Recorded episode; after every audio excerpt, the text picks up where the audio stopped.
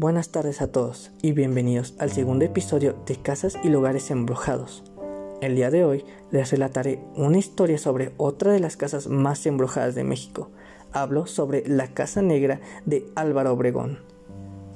También conocida como la Casa Mondragón, está ubicada en la Ciudad de México, en la colonia Roma número 191 de Álvaro Obregón, una antigua construcción porfiriana que, según cuentan los vendedores que la rodean, está infestada de fantasmas.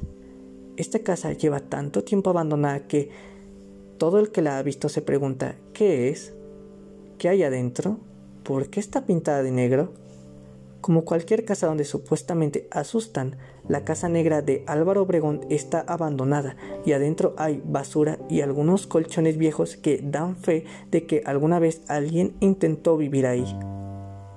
Entre 1934 y 1940, durante el gobierno del general Lázaro Cárdenas, la ciudad todavía padecía los últimos estragos de la revolución, entre ellos enfermedades infecciosas como la tifoidea, a pesar de que la primera mitad del siglo XX ya sabía que la tifoidea era curable, la situación del país no permitía que los enfermos fueran tratados de la misma manera algunos los enviaban a hospitales improvisados en donde también les brindaban atención médica.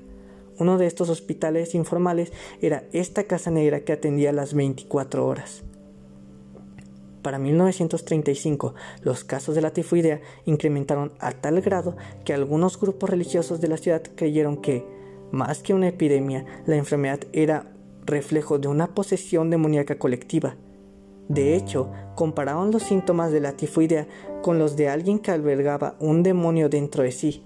De ahí, muchas personas, cultas o no, pensaron que la tifoidea era una venganza divina y por eso le prendieron fuego a la casa con enfermos y doctores todavía en su interior. La mañana después del incendio aparecieron cuerpos dentro y fuera de la casa. Algunos murieron por quemaduras, otros asfixiados por el humo, las de esas personas son, según los que saben, las primeras almas que se apropiaron de la Casa Negra, que curiosamente no sufrió daños estructurales. Los dueños la repararon y la vendieron a un hombre acaudalado de apellido Mondragón, quien se mudó ahí con su esposa y sus tres hijos. Un mes después de mudarse, la familia Mondragón apareció muerta por causas desconocidas quienes han entrado dicen que los niños Mondragón se aparecen a menudo en la casa que ahora es propiedad del gobierno.